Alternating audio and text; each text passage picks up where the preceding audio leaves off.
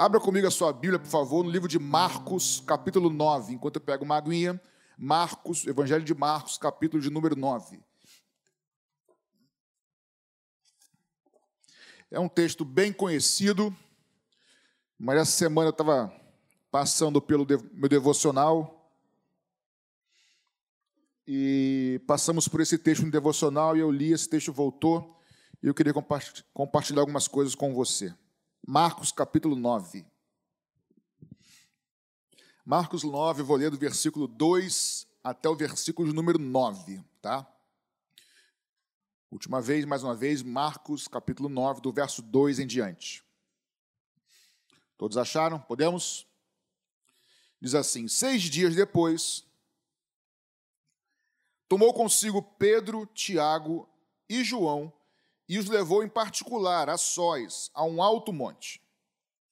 E Jesus foi transfigurado diante deles, e as suas roupas se tornaram resplandecentes de um branco muito intenso, como nenhum lavadeiro no mundo as poderia alvejar.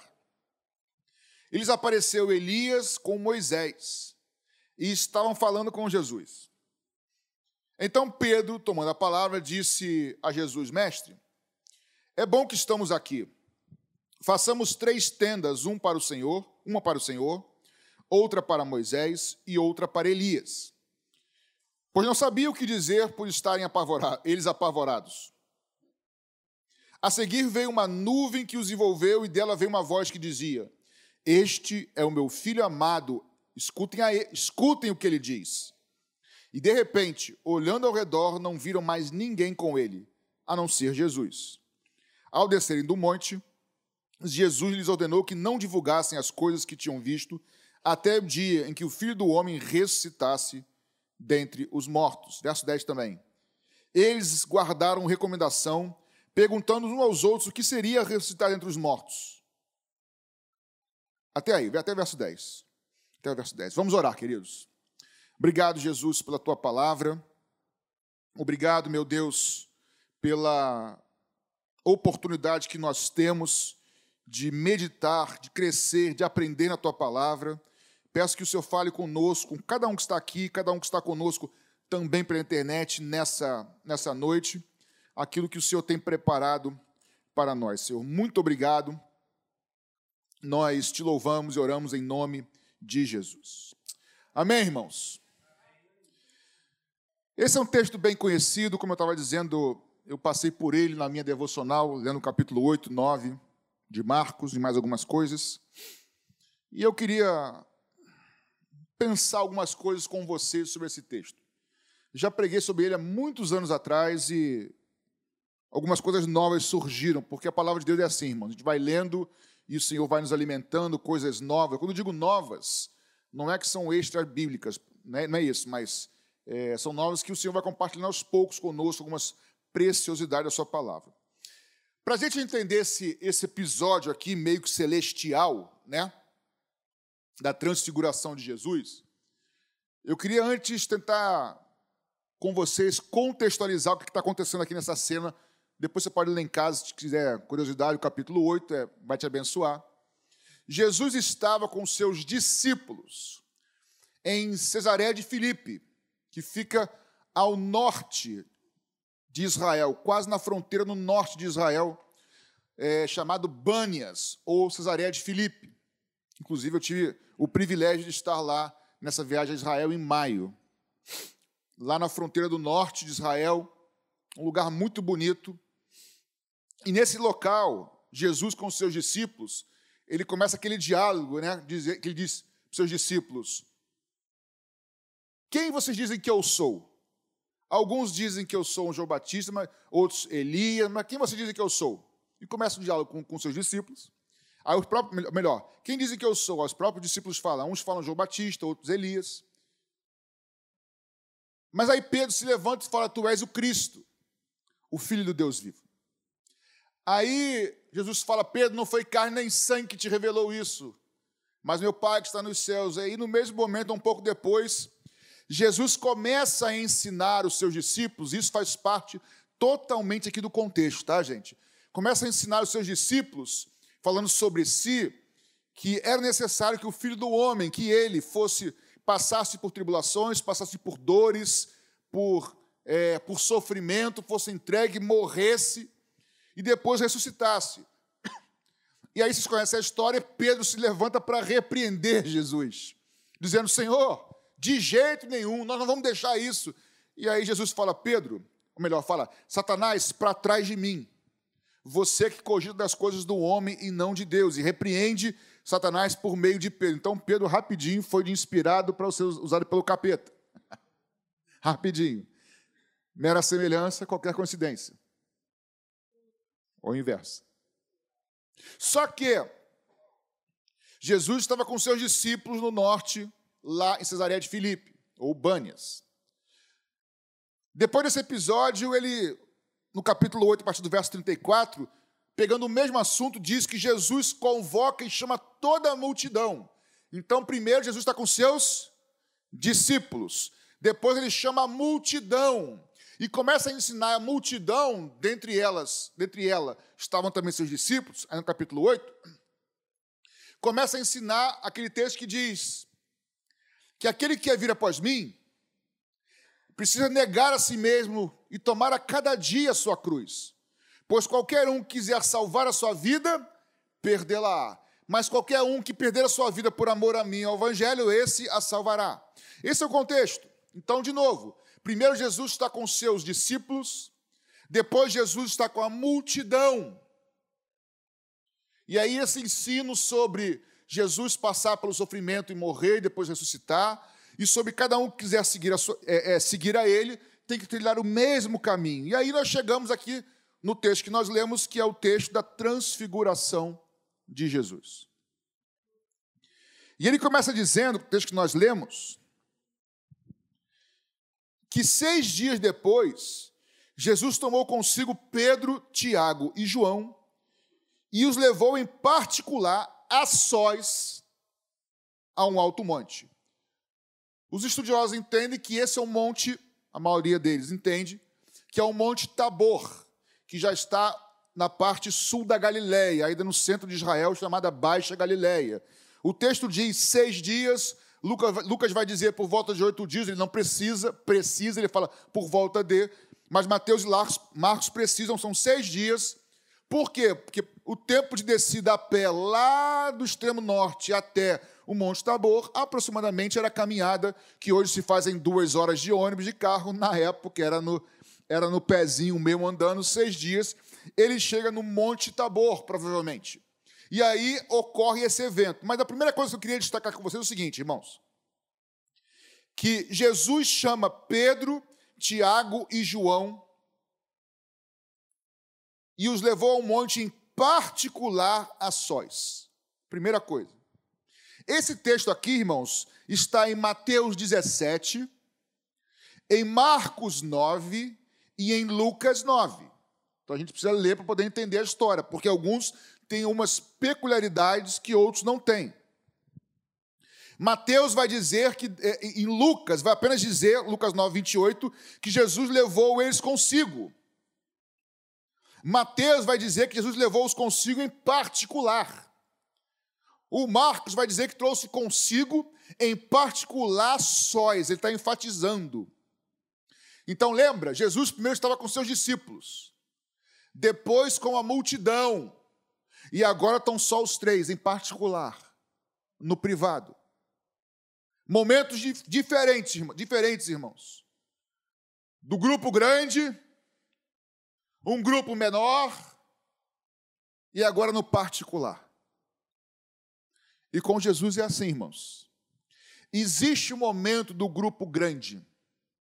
Existe o momento dos cultos cheios, onde Deus fala conosco por meio de uma pregação, do ensinamento da palavra, ou mesmo no meio da pregação, Deus fala com você especificamente no meio do povo. Isso é maravilhoso e é saudável, irmãos. Só que por vezes, num grupo menor, o aprendizado se torna mais efetivo, mais fácil. Por isso, por exemplo, nosso pequeno grupo PG da igreja. Nós não temos tanta gente assim da igreja participando do PG. Tem muita gente, mas poderia ser mais. E eu queria te encorajar, irmãos, porque no PG, além de comunhão, há crescimento. Num pequeno grupo, pessoas oram por você. Você ora por pessoas, você estreita relacionamentos. Por isso eu queria te encorajar a se inscrever em um dos nossos pequenos grupos. É só me procurar, ou no caso eu, mas se for durante o domingo, pode ser o, Paulo, nosso diácono, ou a mim mesmo, pastor Paulinho, pastora Claudete. E aonde você morar, nós vamos procurar um PG mais próximo da sua casa. Mas o que importa aqui é dizer que existem momentos, irmãos, e isso é válido, em que o ensino é no coletivo grande, mas tem vezes que é menor. São só os discípulos, são 10, são 12, são 15. Mas tem vezes, irmãos, que Deus quer falar conosco é no particular. É no privado. João, por exemplo, estava com Pedro lá com os doze, lá em Bânias, no norte de Israel. Estava com Pedro, com, com Tiago, com todo mundo, com os discípulos, no meio da multidão. Mas tem horas que Jesus falava sozinho com Pedro. Tinha horas que Deus falava sozinho, Jesus falava sozinho com João. E eu queria te incentivar também, irmãos. Além de culto, além de PGs, te incentivar. Tem coisas, tem revelações que Deus vai trazer a você é no seu quarto. Que a revelação que Pedro e João e Tiago tiveram aqui só tiveram porque foram levados no particular a sós com Jesus. Então, algumas coisas você vai receber do púlpito. E é benção, não pode substituir isso. Não substitua isso. Não existe cristianismo sem igreja. Porém, também não existe cristianismo sem relacionamento individual, sozinho no quarto com Deus. Quando eu digo quarto, entenda-se o lugar secreto. Pode ser sala, pode ser onde for. Atualmente, os bons anos, é o meu tapete da sala. Mas, irmãos, uma coisa não pode anular a outra. Que o Espírito Santo fala no teu coração hoje que tem coisas, tem revelações profundas que o Senhor quer fazer e falar contigo. Que Ele vai fazê-lo no teu tempo com Ele, no seu quarto, no seu aposento, aos a sós. Jesus o chamou em particular a sós. Quando eu dividi essa, essa, essa mensagem aqui, eu pensei primeiro assim, aonde? E o texto diz a sós. Aonde Deus quer falar contigo? A sós. Mas eu pensei, o que foi que esses discípulos, Pedro, Tiago e João, viram? O local foi no monte, a sós com Jesus. Mas o que eles viram? O texto nos mostra que eles viram Jesus glorificado, viram Elias e Moisés. Não me pergunte como é que eles reconheceram Elias e Moisés. Não tenho a menor ideia. Já estudei, também ninguém sabe dizer. Ou eles se apresentaram, ou Jesus falou, ou então. Tem umas coisas no texto, se você, se você não perguntar, passa assim, ampassando, mas o fato é que, que Pedro, Tiago e João reconheceram que era Elias e era Moisés. E não tinha foto digital na época para dizer que estava lá o, o, arquivo lá, que eles não, não sabiam como era Moisés e Elias fisicamente. Eu sei que eles reconheceram. Jesus, Jesus falou, Deus falou, sei lá, Deus falou, enfim, não sei. Teve uma revelação de Deus. Se houve revelação, não foi de foto, foi de Deus. Porque eles sabiam que era Elias e Moisés eles viram Jesus glorificado, o rosto transfigurado, brilhando, glorioso, as suas vestes brancas, e o autor Marcos, aqui, o evangelista, faz questão de, de ratificar e de dizer que era, com, e era um branco, que não há ninguém, nenhum branco humano, de ter sido humano, que pudesse ser comparável, e com eles Elias e Moisés. A gente entende aqui nesse texto, quando fala Elias e Moisés, a figura de Elias e Moisés, ou mudando a ordem, a figura de Moisés e Elias representam aqui nesse texto, claramente isso também é de acordo entre os estudiosos, representam, Moisés representa a lei, porque a Moisés é que foi dado a lei. E Elias, para os judeus, é o maior, tirando Moisés, que também era profeta, mas tirando Moisés, o, o ofício profético, Elias foi o grande profeta que enfrentou os profetas de Baal, que foi chamado profeta do fogo. Então, Moisés representa a lei, Elias representa os profetas ou as profecias. Então, quando Pedro, Tiago e João veem Jesus é, é, Moisés e Elias, é como se eles vissem Jesus, a lei e as profecias, Jesus, a lei e os profetas. E o que esse texto está dizendo é o seguinte: porque depois Deus vai falar, se referindo ao seu filho, mas eu vou chegar já já lá. Isso nos mostra, irmãos, que Jesus ele é o cumprimento de toda a lei e de todas as profecias. As leis e os profetas apontavam literalmente para Jesus e tudo se cumpriu em Jesus. Ele é o Messias, ele é o prometido, ele é aquele que deveria vir, não haverá outro, ou não virá outro. Ele é que voltará, porque ele é o Cristo. E quando fala de lei e profeta, se eu falei com vocês que Deus chamou, Jesus chamou, em, é, é, é, em particular, a sós, e eu disse que Deus quer falar conosco, nos trazer revelações a sós no nosso lugar. Grava isso. Qualquer revelação e aqui não estou mistificando, estou desmistificando revelação, tá? Algo que Deus fala no teu coração, algo que Deus te inspira, algo que Deus te conforta e consolo. Tudo tem que estar baseado nas leis nos profetas. Ou melhor, se tudo isso, leis e profetas, apontavam para Cristo, para o Evangelho, tudo que Deus fala conosco, no particular em secreto, tem que ter base na palavra, no Evangelho.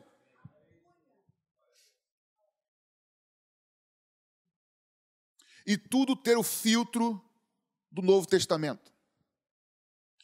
Hoje agora está em moda algumas frases no, no Instagram falando sobre alguns assuntos, dizendo frases como: Mas Jesus não falou isso, quem falou foi Paulo. E Paulo não era Jesus. Como se a Bíblia não fosse inspirada por Deus. O fato de Jesus não falar sobre muitas coisas não significa que as coisas que ele não falou ele valide. Jesus não falou sobre tráfico de drogas. Pelo menos que eu me lembre. E nem por isso ele valida. Ah, mas pastor, isso estava no Antigo Testamento. Eu sei. O antigo vale? Depende. Se for ratificado e sustentado pelo novo continua valendo. Então tudo, irmãos, que nós que Deus fala conosco precisa ser baseado na palavra. Hoje está um tal de, de, de, de colocar em xeque a palavra de Deus, irmãos. E essa palavra aqui é lâmpada para os nossos pés. Ela é luz para o nosso caminho. Então o Senhor quer falar conosco no secreto. O que ele fala conosco no secreto precisa sempre ter base bíblica. Por isso, eu não sei se vocês lembram a pregação do pastor Assir. Não sei se foi quarta, quinta passada ou na outra. Passada, não foi? Que ele terminou dizendo assim, pegando uma citação: O que é mais importante, a palavra ou a oração? E ele botou lá uma imagem, um avião. O que é mais importante, uma asa ou a outra. Palavra por palavra solta, letra, mas com vida com Deus e oração e fé, a oração se baseia na palavra e a palavra dá vida à oração. Por quê? Se a palavra é de Deus, ele fala comigo pela palavra. E eu falo com ele por meio da oração.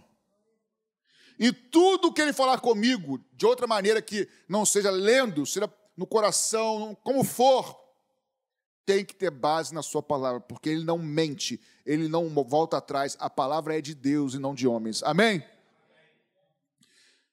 Então, aonde foi? Foi a sós, no privado. O que eles viram? Jesus glorificado com Elias e Moisés. O que Elias e Moisés falavam com Jesus? Terceiro ponto. Primeiro, aonde? A sós. Segundo, o que eles viram? Jesus com Elias e Moisés. O que eles ouviram de Elias e Moisés e de Jesus? Mateus 17 apenas fala que eles falavam com Jesus. Aqui em Marcos 9, é, no verso 4, também apenas diz: e lhes apareceu Elias e Moisés, e estavam falando com Jesus, falavam com Jesus. Já, já Lucas 9,31 vai dizer: e falavam com Jesus a respeito da sua morte, que haveria de acontecer em Jerusalém. Então Lucas especifica o que Elias e Moisés conversavam com Jesus.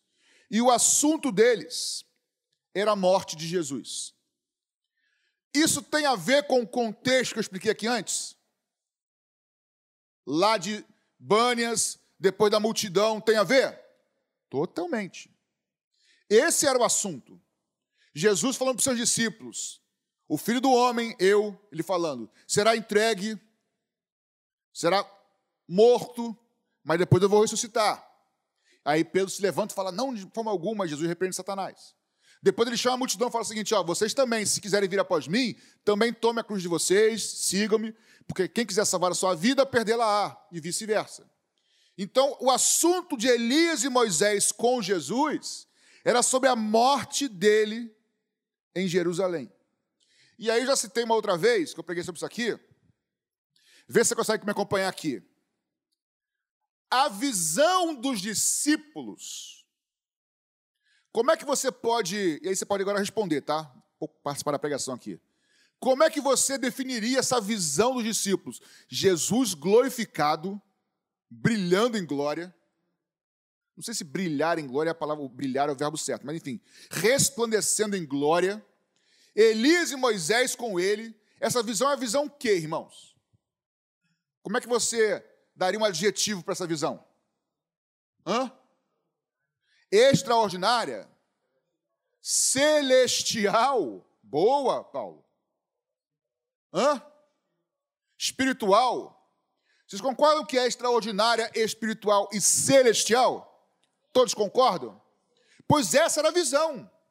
O que eles viam era de glória, glorioso. Mas e o assunto? Era glorioso? Vamos lá, agora vai fala, tem que fazer a parte boa e a parte ruim também. Agora, dá adjetivo para o assunto aqui. Hã? Difícil, dor, sofrimento. O que mais? Difícil, dor, sofrimento, angústia. Quatro coisas. Tem mais uma não?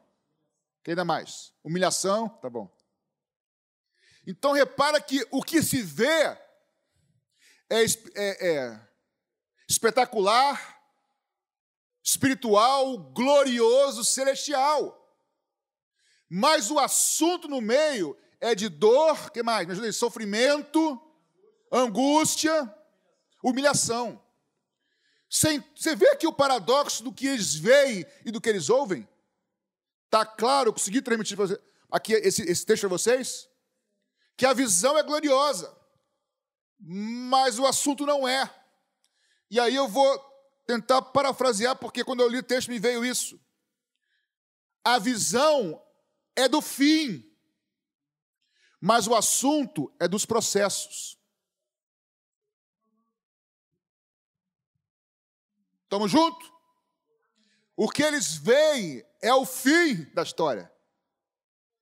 mas o que eles ouvem é o caminho. O que eles veem é a vitória, mas o que eles ouvem são as lutas. Isso é muito profundo, irmãos, porque se Lucas não tivesse falado que o assunto era esse, ou melhor, já que ele falou que era esse assunto, de alguma maneira, provavelmente, Pedro, Tiago e João ouviram isso. E, e o que eles viam não batia com o que eles estavam ouvindo. De novo, voltando. Seis dias antes, Jesus já tinha falado para eles que ele iria sofrer. Não tinha? Tinha. Lá em Bânias. Que iria sofrer.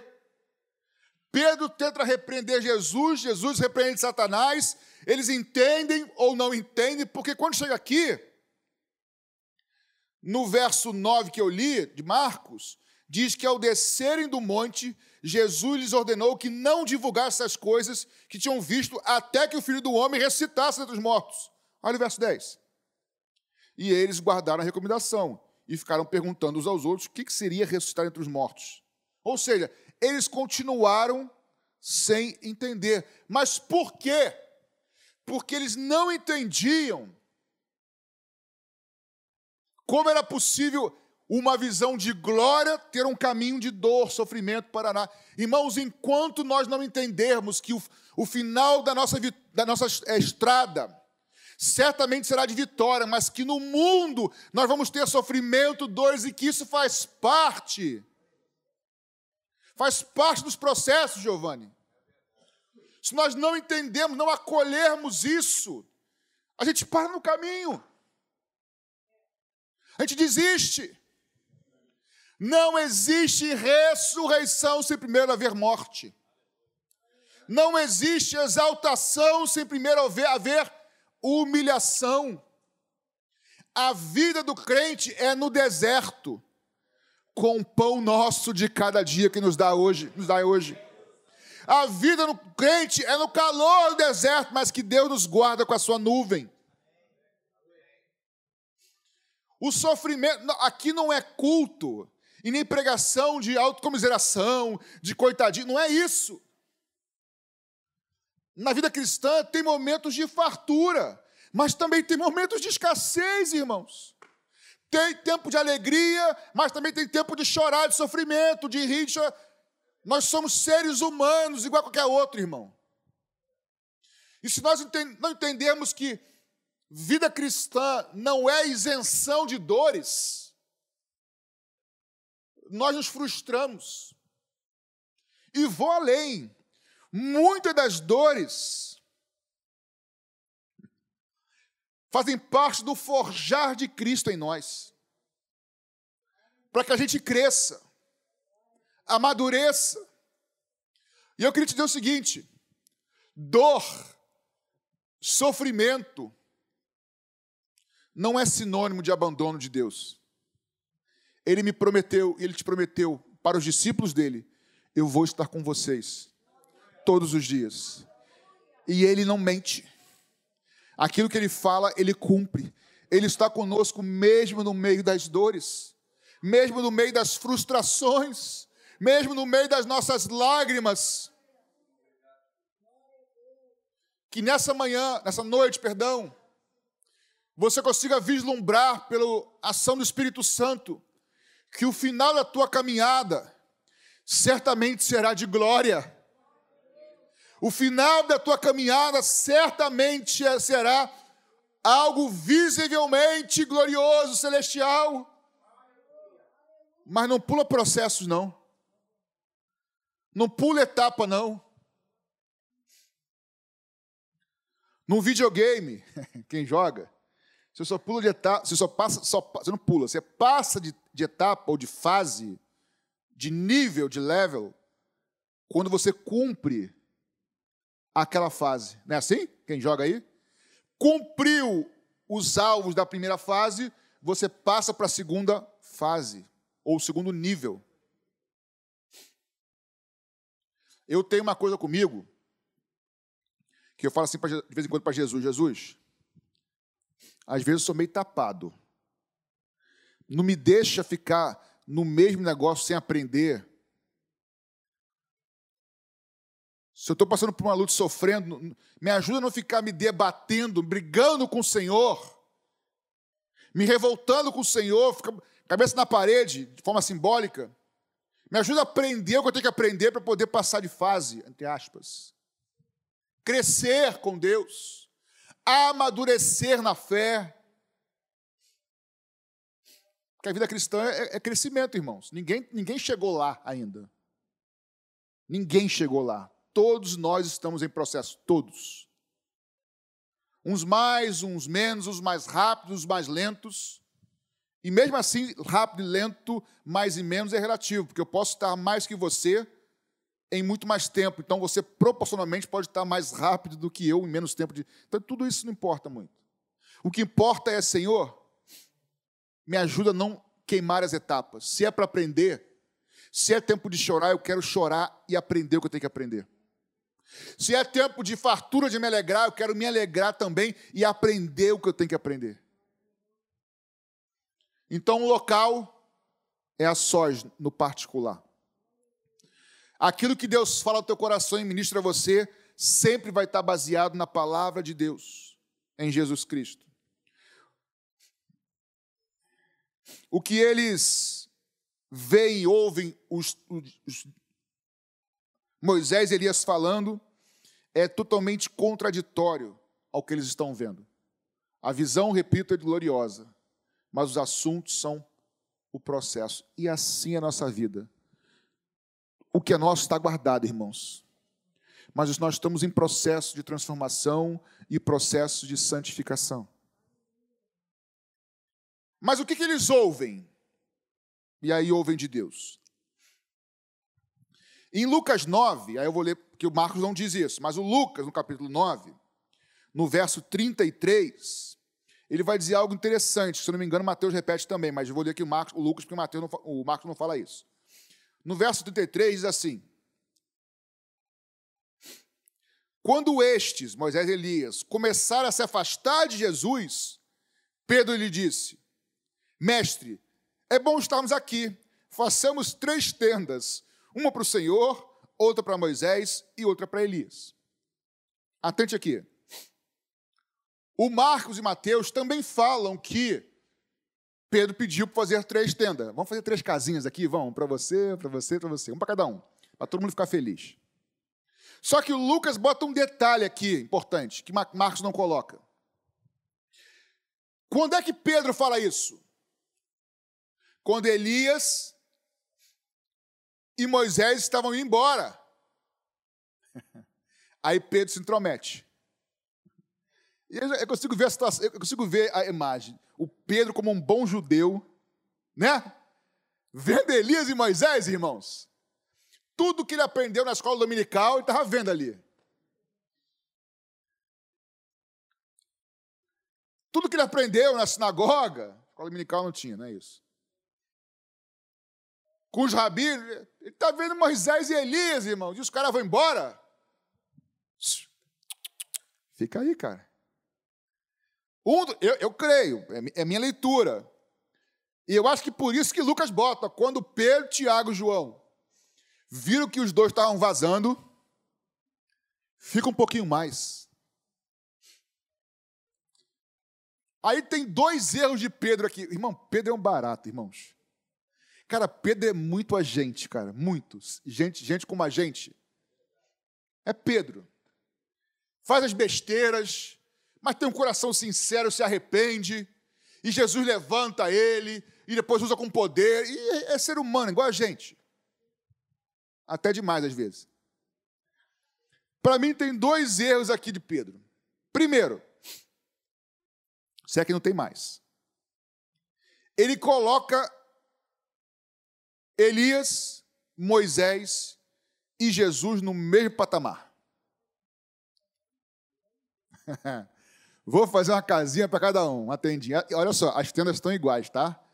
Jesus, não tem aqui para o senhor privilegiado, não, mestre. E até então, Pedro está. Irmãos, a gente olha daqui para lá para a história, Mas o Pedro está no meio do processo de revelação do Messias. Ele, ele não está entendendo tudo aqui ainda. Tá? Então não vamos ficar também tacando pedra aqui no Pedro, como se fosse também, né? Não é.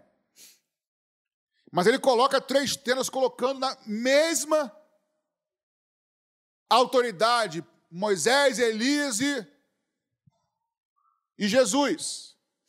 Nesse momento, quando Pedro coloca os três, ou, ou diz para colocar os três, aí vem a voz do alto. Esse é o meu filho amado.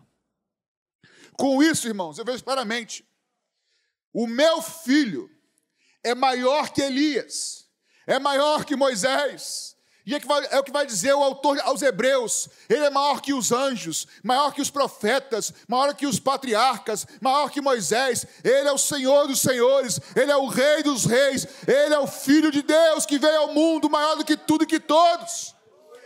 Este é meu filho, não há outro como Jesus, gente.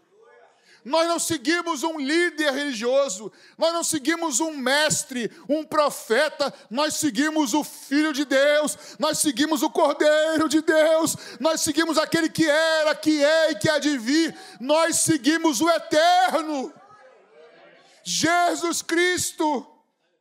Quando Pedro fala assim, eu vou colocar, ele não fala, mas ele faz, botar igual os três, a voz do alto vem: Esse é o meu filho. Ele não é igual. Esse é meu filho amado em quem eu tenho prazer. Este é meu filho amado em quem eu me comprazo. Só que eu disse que tem, me parece que há duas colocações erradas de Pedro aqui. A primeira é querer colocar os três na mesma mesmo patamar. E a segunda é, quando o texto diz que Lucas escreve que eles estão partindo, parece que ele quer reter os dois. Ou seja, ele não quer que aquela experiência acabe. Ele não quer. Ele não quer que aquele mistério. Quem entende, entende mistério. Ele não quer que aquela experiência acabe. Fica aqui. Então, duas coisas. Os três são iguais e a experiência não acaba. Aí Deus fala assim: são iguais? Não. Esse é meu filho amado que eu me comprazo. E a experiência vai acabar. A ele ouvir. Escute a ele. E escutar ele aqui, ou, ou escutar aqui, é aprender dele, é dar atenção a Jesus, a sua palavra e obedecê-lo. Porque é muito bom, irmãos, ter no quarto experiência com Deus e querer ficar lá. Só que você tem que levantar, tomar um banho e trabalhar, porque é aí fora que Deus quer te usar. É muito bom ficar só na experiência, mas a experiência passa. Mas amanhã tem outra experiência a sós. As experiências com Deus passam. O momento, mas as marcas ficam. Irmãos, podem falar o que quiserem.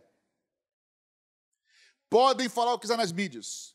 Podem provar cientificamente, de forma equivocada, óbvio, os erros da Bíblia. Podem fazer o que quiser. Eu sei. as experiências que eu já tive com Jesus, por meio dessa palavra.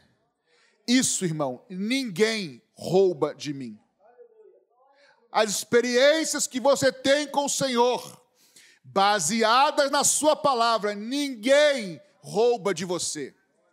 Podem te prender, podem te calar, mas você quieto, amarrado, amordaçado, continuará confiando e declarando que Ele é o Cordeiro de Deus, Ele é o Senhor. Essas experiências, irmãos, ninguém rouba de nós. Então, queria terminar repetindo só o que eu falei para você. É no teu particular, continue na igreja sendo alimentado. Participe dos pequenos grupos, em grupos menores, para o seu crescimento.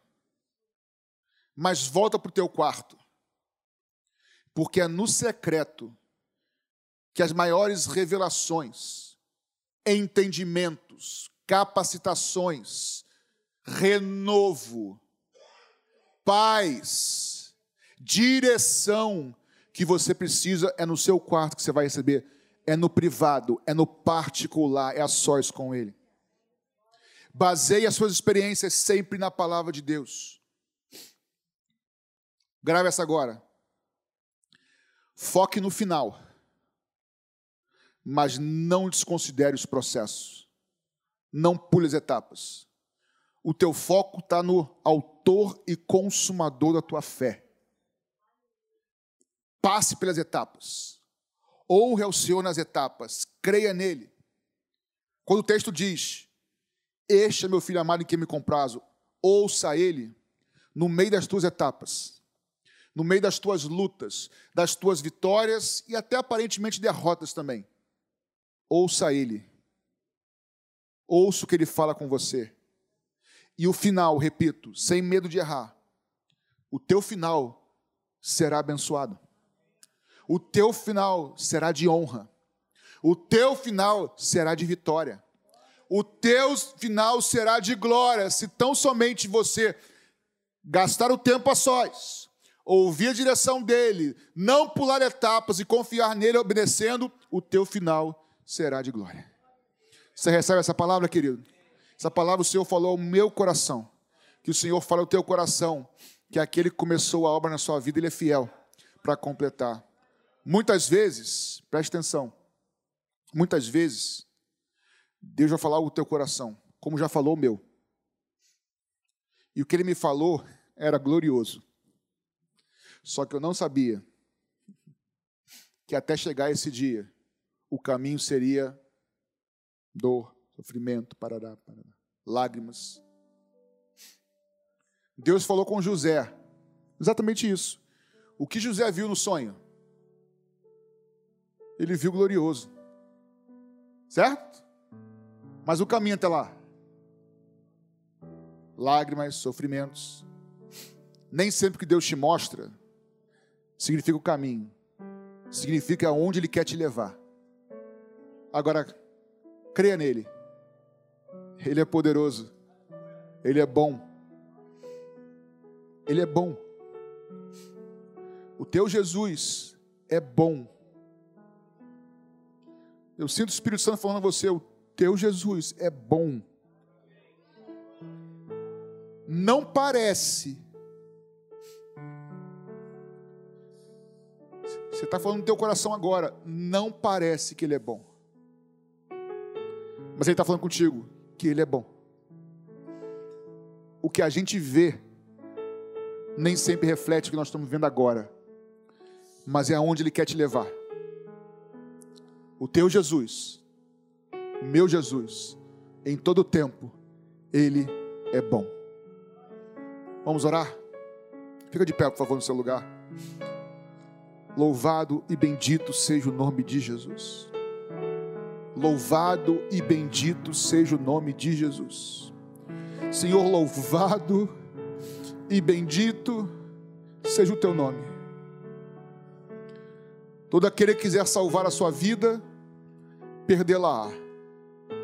Mas todo aquele que perder a sua vida por amor de ti e do Evangelho, esse a salvará. Senhor, nós, vou falar nós, falando de mim, mas eu sei que acho que todo mundo aqui, ninguém gosta muito dos processos, mas os processos fazem parte do caminho. E se o Senhor passou por eles, nós também queremos passar fiéis ao Senhor. Ajuda-nos a sempre contemplarmos o fim, mas não pularmos as etapas, crendo que todas as coisas cooperam juntamente para o bem daqueles que amam o Senhor. Muito obrigado pela tua palavra, Senhor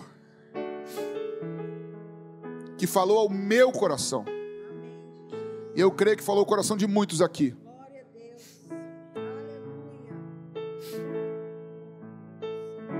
Ajuda-nos, Senhor. a sermos fiéis a Ti até o fim. Pedimos a Tua bênção sobre cada um que escreveu aqui, que clamou ao Senhor por texto. Ajuda-os a passar pelas etapas, pelos processos. Ajuda-os a não retrocederem. Ajuda-os a ouvirem ao Senhor. Ajuda-os a crerem em Ti e perseverarem, Deus. Abençoa cada uma, cada uma das minhas irmãs e cada um dos meus irmãos aqui presentes.